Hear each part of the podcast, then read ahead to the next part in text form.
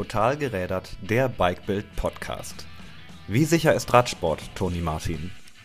Im Herbst 2021 hat Toni Martin seine Profikarriere beendet. Der Zeitfahrspezialist ist einer der erfolgreichsten deutschen Radsportler seiner Generation.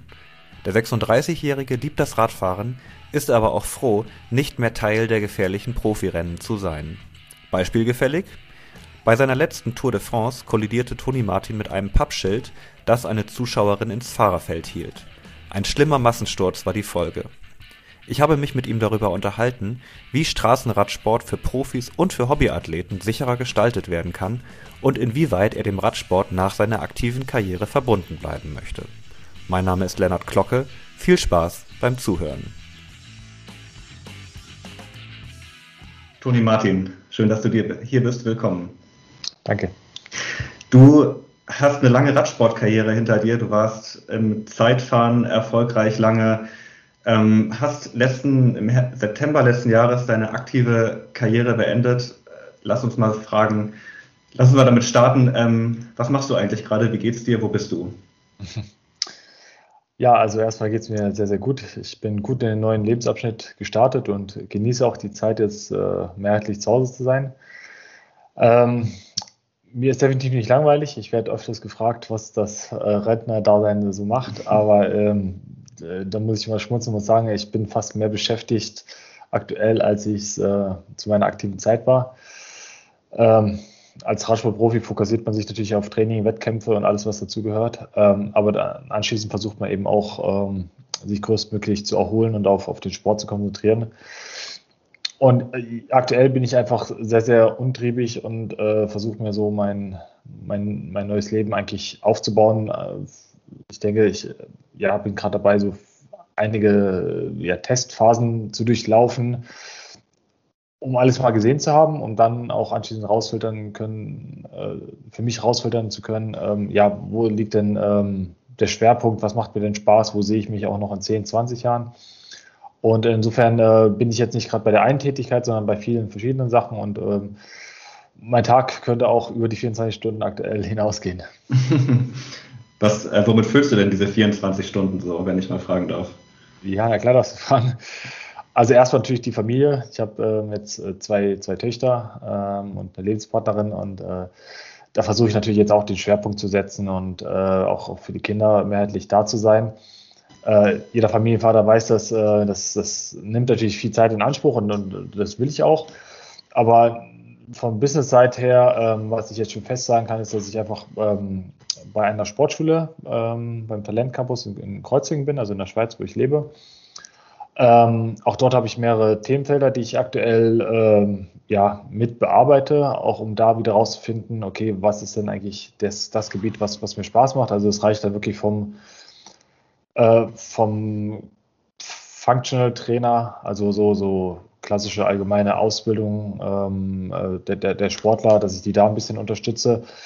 Ähm, über, über ja, Medienarbeit für den Talentcampus, über auch Erarbeitung von, von Projekten, ähm, ähm, ja, die einfach mit aufzubauen, die jetzt zu nennen wäre. Würde jetzt zu sehr ins Detail gehen, aber auch da bin ich äh, sehr, sehr umtriebig. Ähm, nebenbei äh, bin ich auch selber noch interessiert, vielleicht äh, auch in der Radindustrie tätig zu werden und da vielleicht sogar eine eigene Brand. Ähm, das ist noch so ein Projekt, das mache ich mit einem bekannten Partner, den ich jetzt gerade nicht verraten will. Äh, und, ich würde sagen, das ist bestimmt noch alles ganz geheim, ne? Da kriegen wir noch nichts raus. Oder?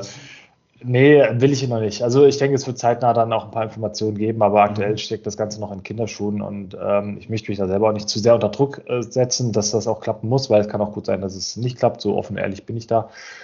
Aber aktuell sieht es ganz gut aus und macht mir Spaß und äh, das ist vor allem auch so ein Hauptbereich, der auch sehr, sehr viel Zeit zieht. Aber es ist natürlich auch wieder so eine Sache wie auch im Profisport. Man macht es für sich selber, man versucht so ein eigenes Baby aufzuziehen und da ist natürlich Zeit erstmal nicht so der limitierende Faktor. Ähm, aber das füllt natürlich schon den Tag ganz gut. Und äh, mhm. ja, äh, nebenbei bin ich auch noch in Gesprächen mit eigenen, mit anderen Bike-Brands, um da vielleicht eine Kooperation zu starten. Auch das ist aktuell noch zu früh, um da was zu verkünden. Auch das werde ich dann äh, relativ zeitnah, denke ich, verkünden.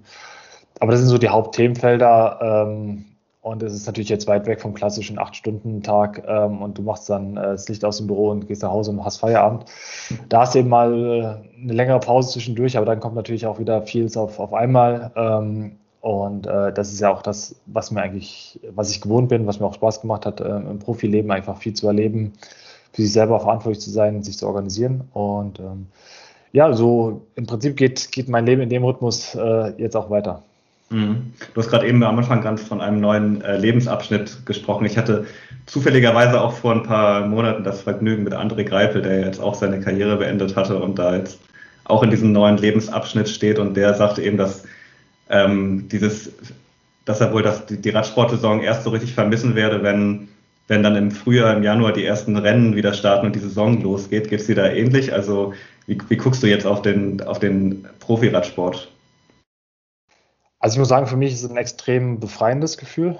Ähm, ich, ich finde es immer noch spannend, äh, jetzt auch die News so über Winter zu verfolgen, wer zu welchem Team geht, wie jetzt die ersten Rennen verlaufen.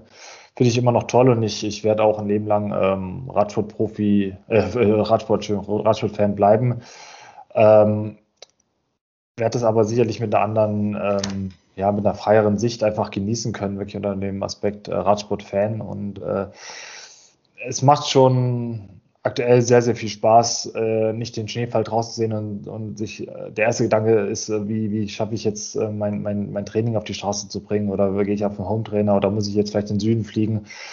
Ähm, aktuell ist so der erste Gedanke bei Schneefall, cool, ich kann mit der Familie rausgehen und kann Schneemann bauen und äh, das ist natürlich mhm. eine Sichtweise, die habe ich so im Prinzip nie gehabt in meinem Leben. Ähm, das hat mich ja quasi seit ich denken kann, mehr oder weniger begleitet. Ähm, und ähm, ja, insofern muss ich sagen, genieße ich diese Freiheit und ich weiß nicht, ob ich, ob ich die Rennen vermissen werde. Vielleicht werde ich irgendwann vermissen, äh, jeden Tag einfach raus zu können und das einen Beruf zu nennen. Das, das mag sein, aber die Rennen waren ja auch am Ende so ein Teil, gerade die Gefahren im Rennen, ähm, warum ich gesagt habe, okay, ich möchte, ich möchte das nicht mehr.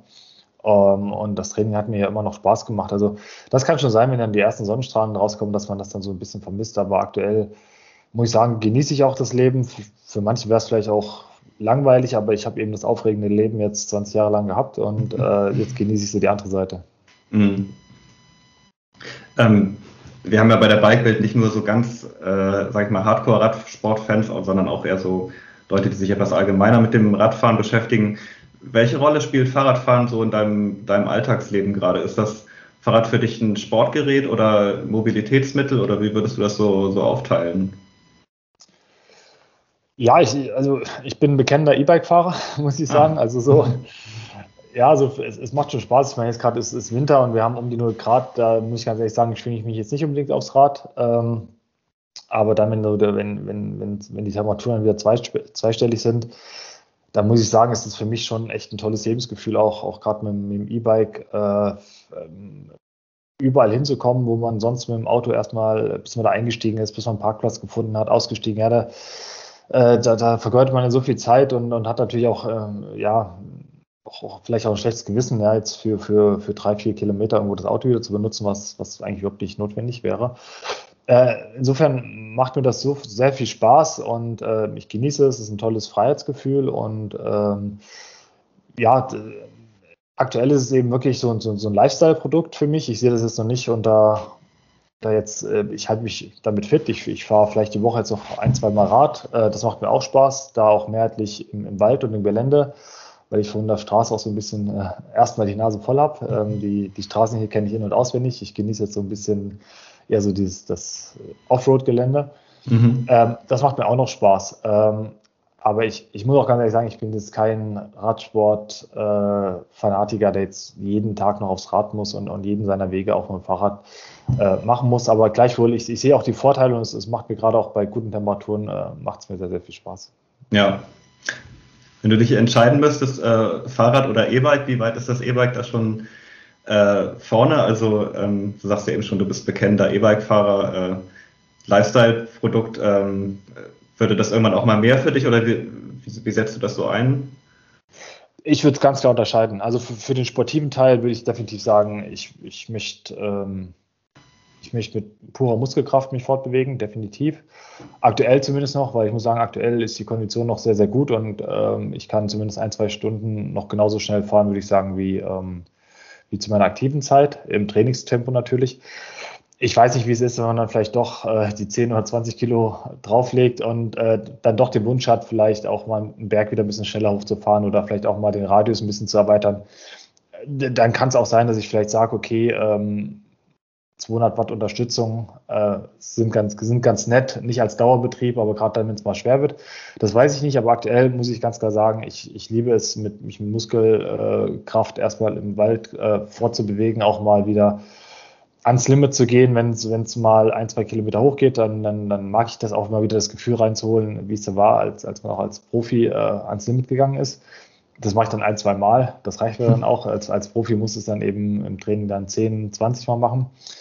Ähm, aber dann äh, wiederum das Fahrrad als, als Fortbewegungsmittel, als, als Lifestyle-Produkt, äh, um kurze Wege äh, in, die, in, die, Stadt zu erledigen, da, da bin ich ein absoluter E-Bike-Fan. Ähm, und das Schöne ist ja auch, gerade die, die neueren Modelle sind ja doch auch relativ leicht, sodass man auch den E-Antrieb eigentlich aufstellen kann. Und wenn man dann doch mal Lust hat, ähm, ja, sich zu challengen, dann kann man eben auch mal ähm, äh, mit, mit purer Muskelkraft unterwegs sein. Also das finde ich schon ganz, ganz toll. Mhm. Ich kann da vielleicht noch äh, ergänzend zu sagen, ich bin äh, ja selbst auch Hobby-Radsportler und finde auch, dass E-Bike und äh, Muskelfahrrad vielleicht gar nicht so ein Widerspruch sein müssen. Also ein, ja. ein Be Beispiel aus meinem Leben ist auch, wenn ich irgendwie an einem Tag irgendwie lange, lange Touren mache oder keine Ahnung, Intervalle fahre oder sowas, habe ich eigentlich keinen Bock mehr mit Muskelfahrrad am nächsten Tag zur Arbeit zu fahren. Dann ähm, ist das schon, schon ganz nett, mit dem E-Bike zu fahren. Ich habe dann äh, aufgrund meines Berufs auch glücklicherweise mal die Möglichkeit. Also ja. ähm, ich finde, Radsport und E-Bike schließen sich nicht aus, ganz im Gegenteil.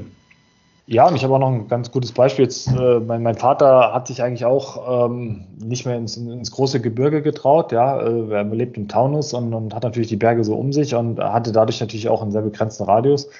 Und dann haben wir ihm ein, E-Bike organisiert, Rennrad. Ähm, man sieht es ihm kaum an und mittlerweile ähm, ja, fährt er auch wieder die großen Strecken auch über die, über die Berge. Und das ist natürlich ein absoluter Zugewinn. Also E-Bike heißt für mich nicht immer gleich fauler werden und, und, und weniger mit dem Muskel arbeiten, sondern einfach eine Erweiterung ähm, des Radiuses.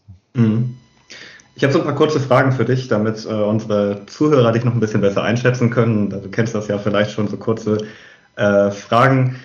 Einstieg, so geschätzte äh, Kilometer im Jahr vielleicht, machst du mehr Kilometer im Rad, auf dem Rad oder im Auto? Aktuell? Ja. ja definitiv im Auto, das muss ich leider zugeben. Okay. das, sah, das sah im letzten Jahr definitiv noch anders aus, ja. Mhm. Wie sieht es mit deinen äh, Heimwerkstattkenntnissen aus? Äh, selber reparieren oder zum Mechaniker? Also ganz ehrlich, Basics mache ich noch selber, ähm, aber äh, was dann über mal die Kette wechseln hinausgeht, äh, da bin ich definitiv ganz schnell beim Mechaniker und habe auch mhm. das Glück, dass mein Vater äh, da absolut ähm, absolute Fähigkeiten hat und dann äh, ist der Weg zum Papa natürlich auch der schnellere. Na gut. Kaffee oder Tee?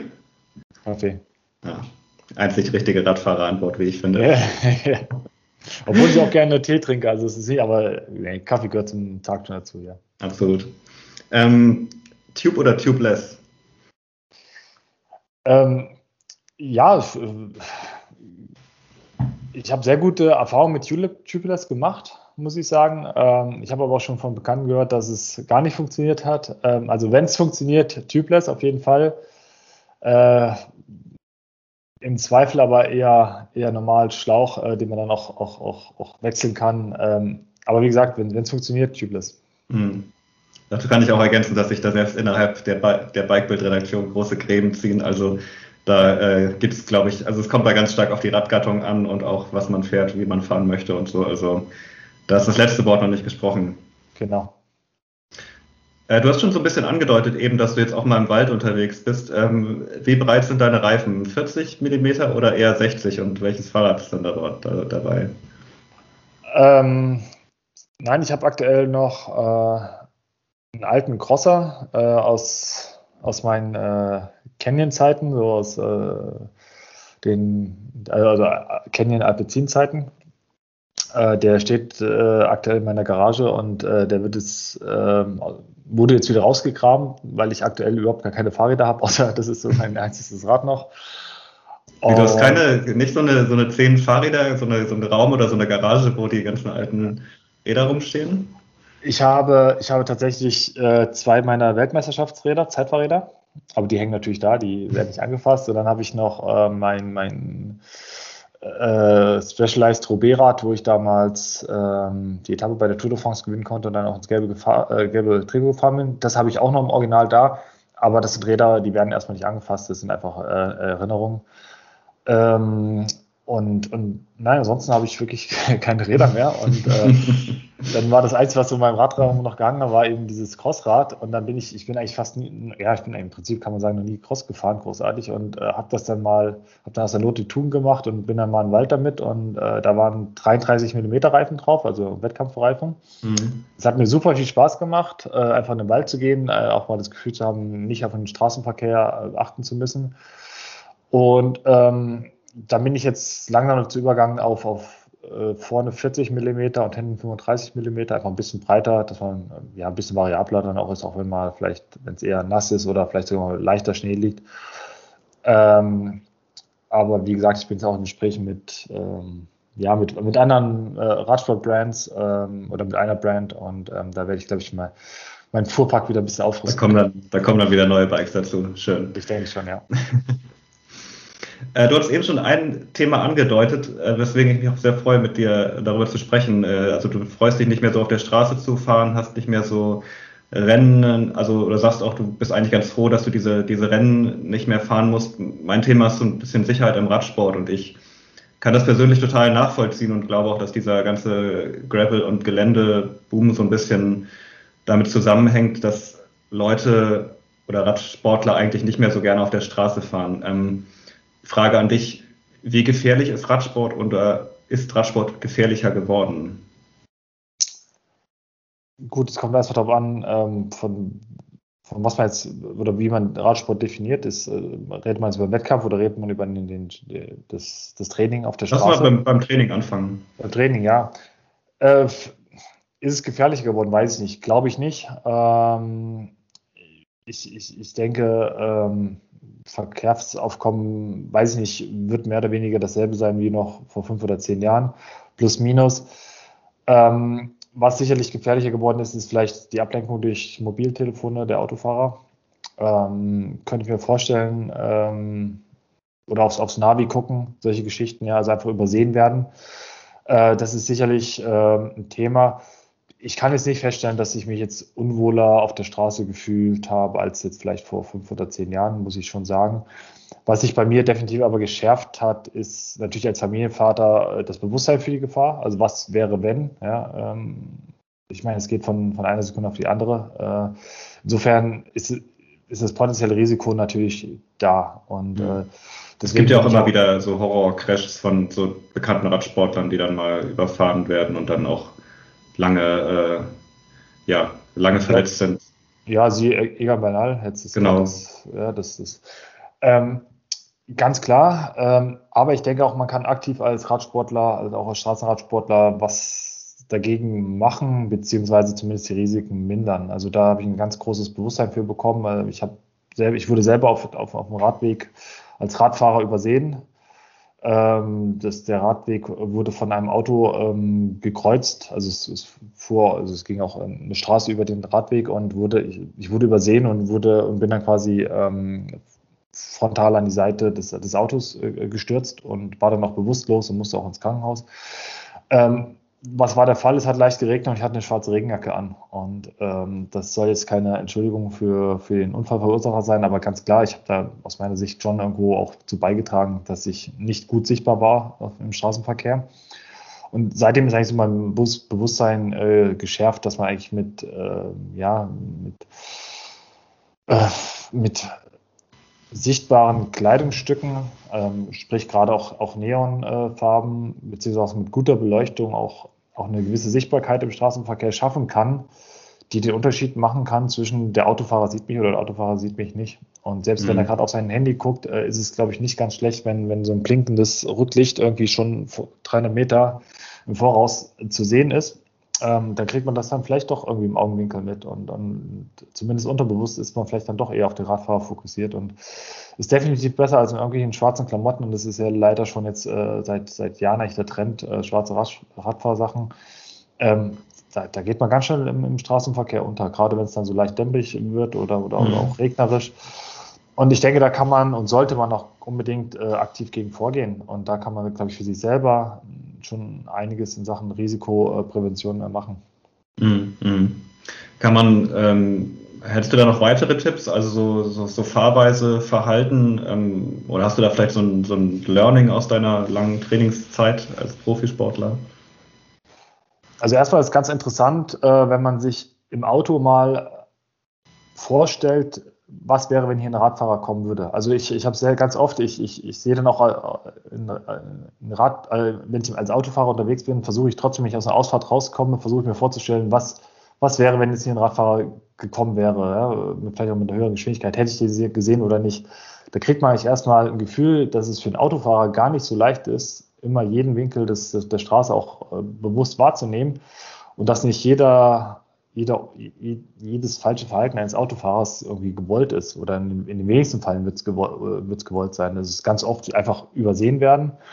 Und ich glaube, da schafft man auch äh, schon mal, wenn man das von der anderen Warte aus sieht, einfach ein Bewusstsein, okay, wie wichtig wäre das denn, dass ein, dass ein Radfahrer jetzt sichtbar gewesen wäre. Ähm, und ähm, insofern, ähm, mein Vater hat früher immer gesagt, geh immer von der Doofheit oder Dummheit der anderen aus. Ich würde es jetzt mal nicht als Dummheit ähm, beschreiben, aber vielleicht als vielleicht auch Unvermögen. Ja, also geh davon immer aus, geh davon aus, dass, dass andere Fehler machen können. Und das heißt also nicht, dass wenn ich äh, irgendwo an eine Kreuzung fahre, äh, wo ich definitiv Vorfahrt habe, dass ich äh, auf Biegen und Brechen Gas gebe, sondern ähm, dann fahre ich schon mal zumindest mit, mit den Fingern äh, an einer leicht vorgezogenen äh, Bremse. Das heißt nicht, dass ich bremse, aber dass ich jederzeit bereit bin und vielleicht sogar die Reaktionszeit ein Stück weit minimieren kann, dass falls der Autofahrer, der eigentlich äh, die Vorfahrt beachten muss, dass falls er etwas einen Fehler macht, dass ich einfach reagieren kann. Und ich, ich, ich fahre ja auch nicht jede Abfahrt in der Ortschaft runter, äh, weil klar, wenn du mit 60 Euro runterkommst, wenn dein Auto aus der Ausfahrt kommt, die können dich im Prinzip nicht sehen. Da kannst du recht haben, bis zum geht nicht mehr. Äh, Im Worst Case liegst du im Krankenhaus oder im Sarg und mhm. da hilft dir das ganze Recht der Welt nicht. Also ich gehe, wie gesagt, immer von den Fehlern der anderen aus. Nicht ängstlich, aber ich bin auf jeden Fall vorbereitet. Und äh, ich glaube, das ist auch ein ganz guter Aspekt, äh, nicht immer volles Risiko zu, zu gehen und nicht immer auf sein Recht zu beharren, sondern äh, ja, ähm, auch ein bisschen defensiver einfach unterwegs zu sein. Mhm. Ich, also ich, ja, ich stimme dir da, völlig zu. Es, ähm, ich finde auch tatsächlich, wenn ich, wenn ich so auf mein Verhalten oder mein Verhalten im Training blicke, dass mir halt schon oft sehr gut tut, eben was du auch sagtest, mal so auf einen Crosser oder ein Gravelbike zu wechseln. Ich muss sagen, das hat, das entspannt Radsport manchmal für mich, wenn ich vielleicht auf einem mit auf einem Parkweg aus der Stadt rausfahren kann, anstatt auf der, äh, aus der, auf der Ausfallstraße, die dann wie zweispurig ist oder so. Ich glaube, da liegt für Radsportler auch viel Potenzial, wenn man eben sagt, ich möchte vielleicht auch mal mit, keine Ahnung, 32er oder 40er Reifen, kann ich auch mal rumfahren. Das ähm, gibt da doch viele neue Möglichkeiten, äh, sich, sich zur Trainingsstrecke vielleicht fortzubewegen. Ne? Ja, und ich habe auch die Erfahrung gemacht, dass jetzt zum Beispiel ein Crosser oder ein Trailbike jetzt auch nicht unbedingt heißt nur Gelände. Man kann dann trotzdem sicherlich auch äh, einige Kilometer mal auf der Straße ähm, äh, bewältigen. Und das ist natürlich auch eine super Kombination, wenn man sagt, okay, vielleicht jetzt ist hier der befahrene Teil, jetzt gehe ich gerade mal Offroad und, und dann bin ich irgendwann im Hinterland und kann wieder auf die Straße gehen. Also es macht natürlich auch, es ist aus Sicherheitsaspekten super sinnvoll, aber es macht natürlich auch, ist natürlich auch für den Kopf schön. Ne? Es macht natürlich auch kurzweiliger das Training, ein bisschen abwechslungsreicher und äh, insofern sehe ich auch in dem Bereich äh, sehr, sehr viel Potenzial. Mhm.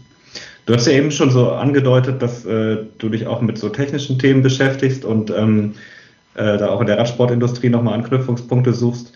Ähm, was, ohne jetzt mit deinen Geschäftsideen schon so konkret zu werden, was, wo siehst du so technische Trends für die nächsten Jahre? Also werden die Reifen alle breiter? Gibt es Dämpfung bald an allen äh, Ränder, äh, Rädern mit Dropperlenker oder ähm, was, was denkst du so?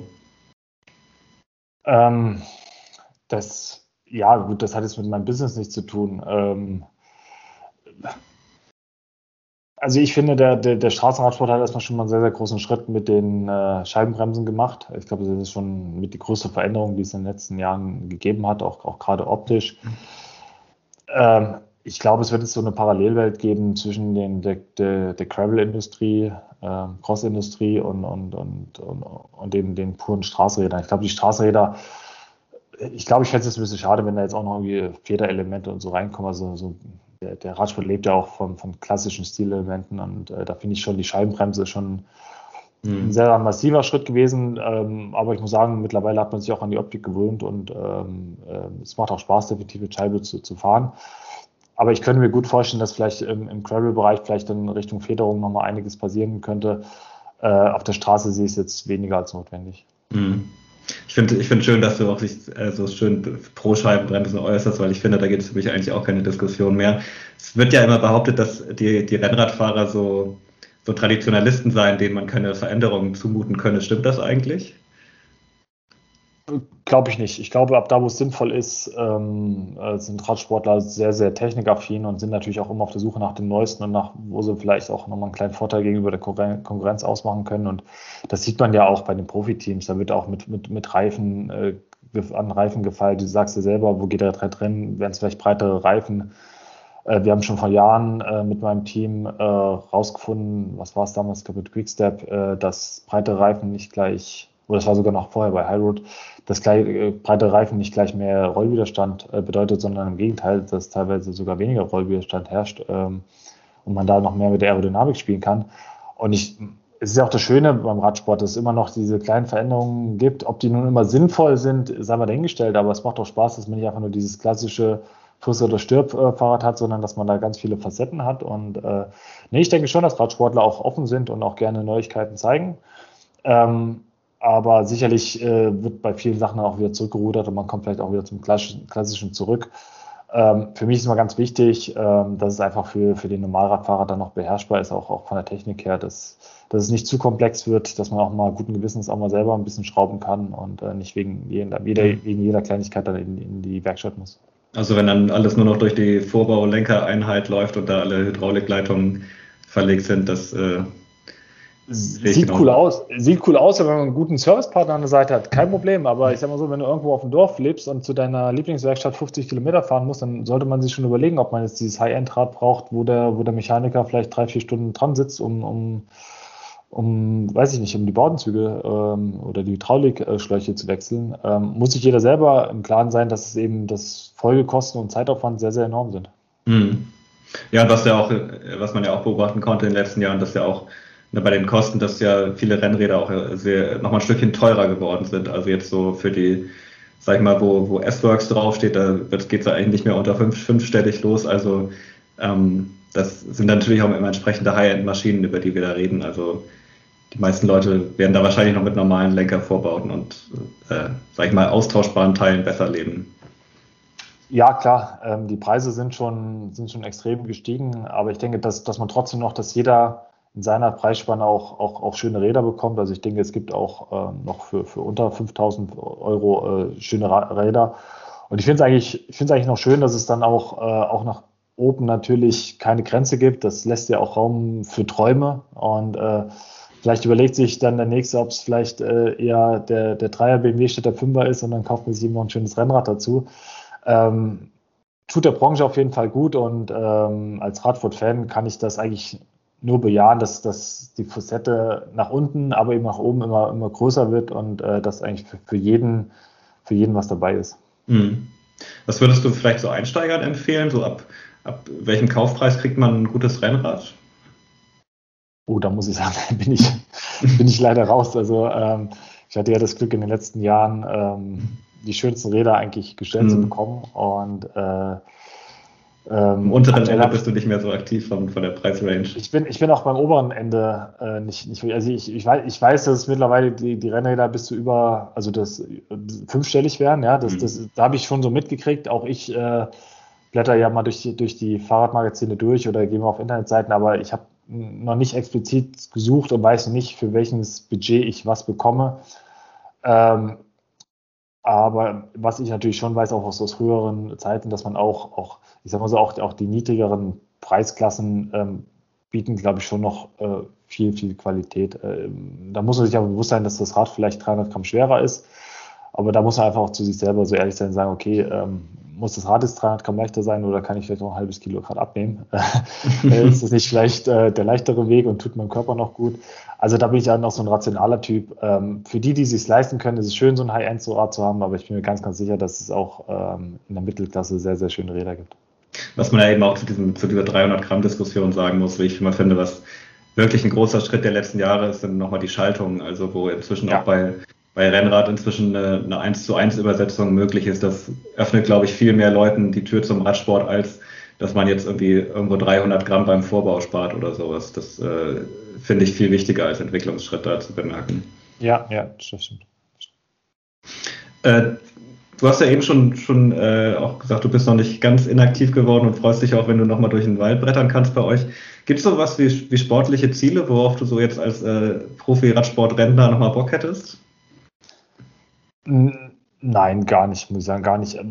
Mein sportliches Ziel ist wirklich, dass ich eine gewisse Fitness halte, dass ich also jederzeit wirklich aufs Rad gehen kann und sagen kann, ich kann jetzt mal mindestens zwei Stunden Gas geben, mehr oder weniger Gas geben und, und kann auch jederzeit mal die vier oder fünf Stunden Grunde angreifen. Ähm, wenn ich dann mal Lust habe oder wenn es mal geht. Ich bin ja, wie gesagt, auch an einer, an einer Sportschule in Kreuzigen tätig. Das heißt, komm, ich fahre mal mit den Jungs eine Runde. Also das ist mir ganz, ganz wichtig, dass ich da nicht irgendwie einstaube und dann irgendwie erst eine gewisse Zeit brauche, um wieder reinzukommen. Mhm. Deswegen versuche ich mindestens einmal die Woche auf dem Rad zu sitzen und, und die Kondition zumindest mehr oder weniger so zu halten. Aber dass es jetzt zum geht, irgendwie sich auf einen Marathon vorzubereiten oder nochmal irgendwie so ein, so ein Gravel-Rennen oder so, das ist gar nicht mein Ding. Äh, aber auch bedingt dadurch, dass ich einfach so viele Aufgaben und, und Ziele ähm, habe, das ist ja, steht beim Sport absolut der Spaß im Vordergrund. Mhm, verstehe.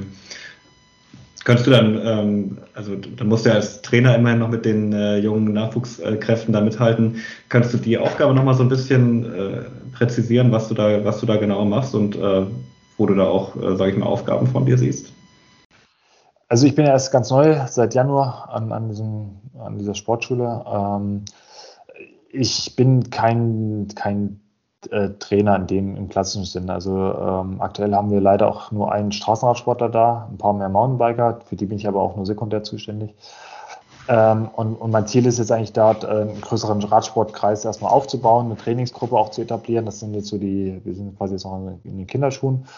Und ich bin jetzt nicht der Trainer, der jetzt die erst im ersten Sinne der, die, die, die ähm, Trainingspläne schreibt, sondern ich bin eher der Mann für, für, für, den, für den Überblick. Ich, ich ähm, fahre sicherlich auch mal ähm, mit den Jungs mit ähm, und, und gucke mir die Trainingsdaten an. Und, und, aber ich bin halt eher der, der sagt, okay, wo haben wir denn Wettkampfziele? Wie müssen wir das aufbauen? Wie ist die Ernährung? Äh, mhm. wie, kann, wie kann man dann auf Schule optimal äh, verbinden? Die Schule ist recht flexibel. Wie, wie kann man die Unterrichtsstunden vielleicht schieben, dass man besser trainieren kann?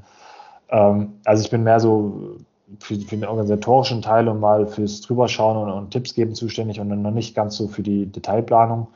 Ähm, das befindet sich gerade äh, im Aufbau und äh, da wird sich vielleicht mein, mein Betätigungsfeld auch erweitern. Ähm, aber aktuell ähm, ja, bin ich eher so der Mentor, würde ich mal sagen, ähm, der, der, der einfach auch Tipps gibt und ein bisschen organisiert. Ja.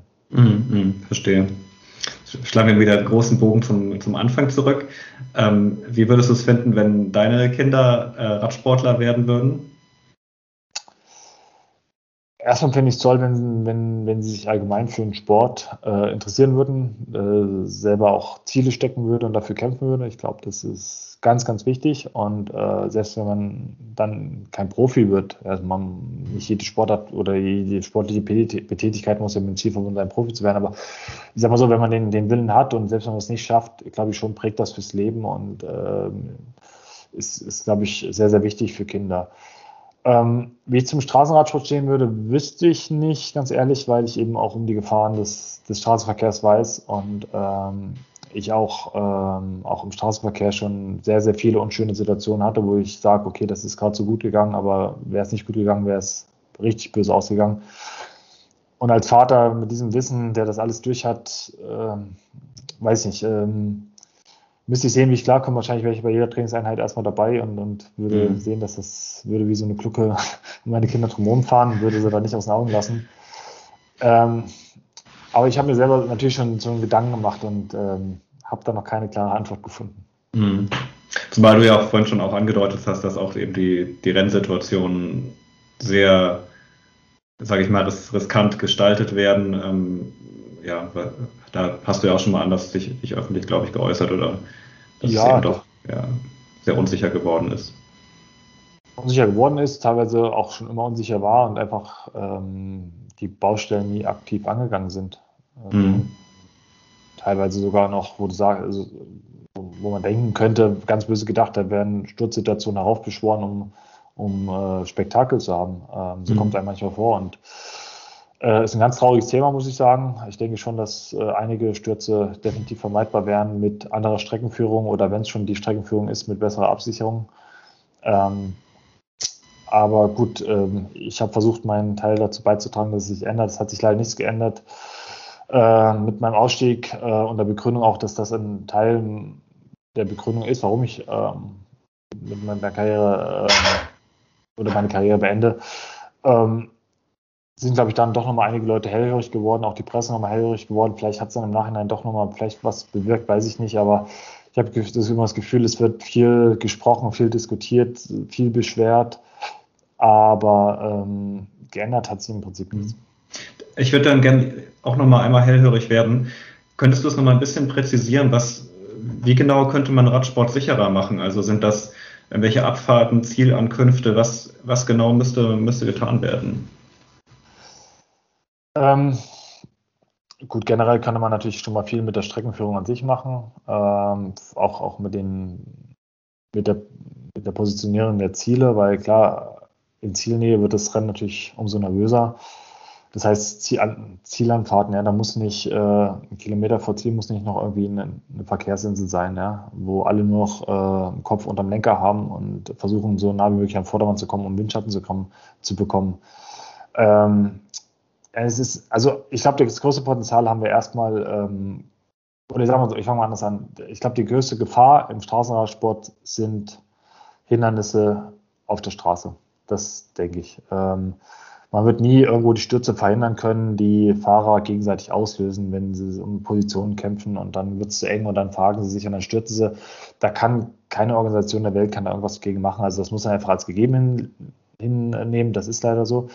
Aber ich denke, dass man gerade ähm, die Gefahren, die aus Verkehrsinseln, Kreisverkehre, Fahrbahnverängerungen, ganz, ganz gefährlich, ähm, richtige Absperrungen. Das heißt also auch Absperrungen, die nicht einfach nirgendwo anfangen, so halb auf der Straße und dann fährt man am besten noch so auf, auf die Absperrung drauf, sondern dass, dass die wirklich äh, außerhalb der Straße beginnt und dann langsam auf die Straße kommt. Ja, dass, dass wenn was passiert, wie bei einer Leitplanke, dass man eben seitlich dagegen fährt und nicht frontal drauf fährt zum Beispiel. Ähm, ich habe schon öfters gesagt, äh, für die erste Reihe ist kein Problem, Hindernisse zu erkennen. Für die zweite geht es auch meistens noch. Ab der dritten, vierten Reihe hinten wird schon arg gefährlich und selbst wenn vorne angezeigt wird, wird die Reaktionszeit nach hinten immer, immer kleiner, immer kürzer. Das ist wie beim Stau. Ja? Die ersten schaffen es noch und irgendwann fährt einer hinten drauf, weil die Reaktionszeit mhm. einfach zu, zu klein wird. Und so ist es im Straßenradsport auch. Also warum nicht äh, Hindernisse von, von, von weit her schon sichtbar machen? Einfachste Methode aus meiner Sicht, hat noch nie jemand probiert.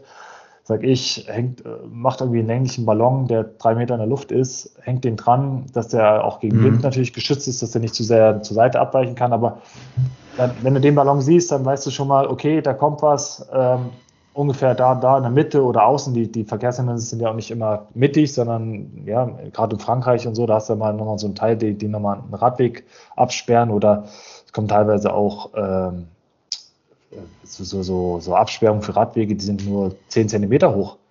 Aber die siehst du natürlich absolut nicht. Und wenn du dann mit dem Vorderrad dagegen fährst, da verlierst du die Hände vom Lenker und dann war es das.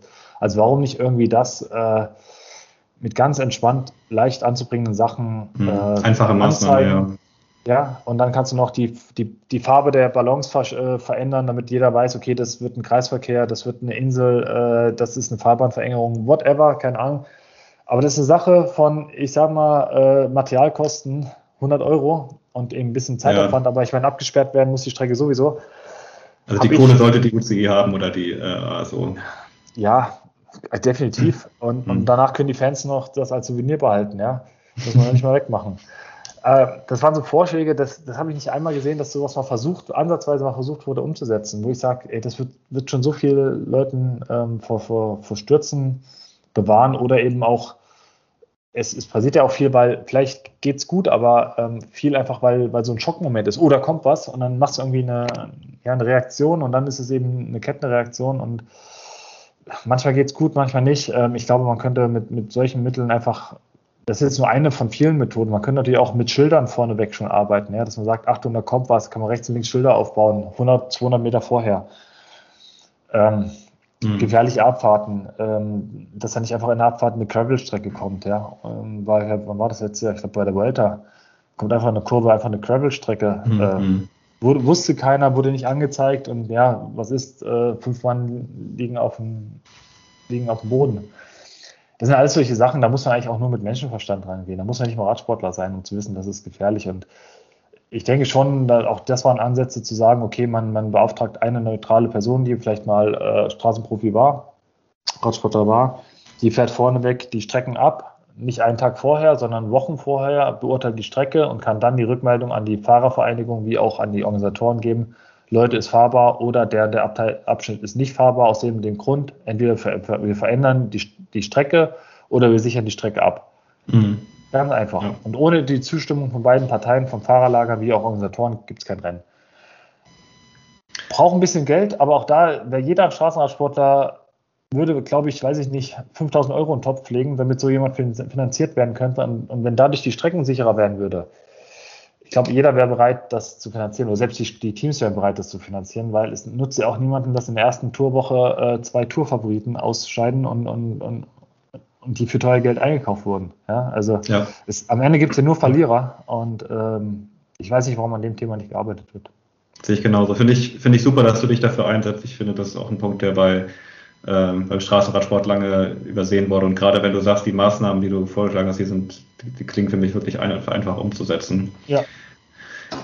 Eine, eine letzte Frage hätte ich am Ende noch zum Thema Sicherheit. Ähm, hegst du eigentlich einen Groll noch gegen die Frau mit dem Pappschild?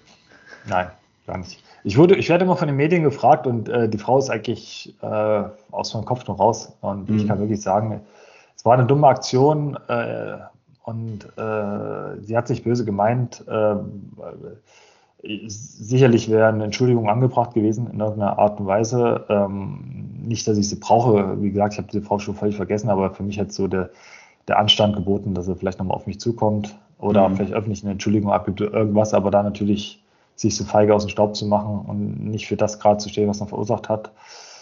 Das finde ich schon traurig. Nicht die Aktion an sich. Ich meine, äh, das hat sie auch nicht mit Absicht gemacht und sie hat sich auch selber in massive Gefahr begeben.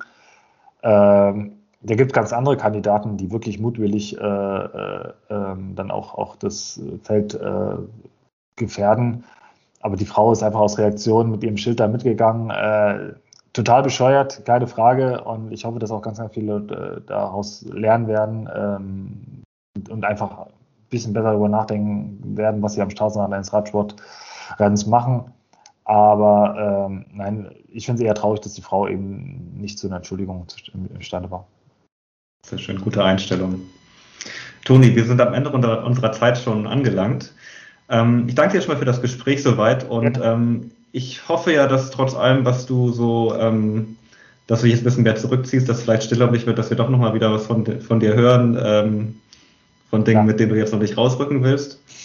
Ähm, schon, ja. Ich, ich, danke dir sehr für das Gespräch und äh, wünsche dir viel Erfolg bei deinen äh, Zukunftsprojekten, Vorhaben und natürlich auch bei deiner Familie, die jetzt äh, in der neuen Lebensphase mehr Aufmerksamkeit von dir bekommt. Super, herzlichen Dank. Danke dir auch. Das war Total gerädert, der Bikebild Podcast. Wir hoffen sehr, es hat euch gefallen. Bei Anregungen, Fragen oder Kritik schreibt uns eine Nachricht an redaktion@bike-bild.de oder folgt uns bei Facebook und Instagram.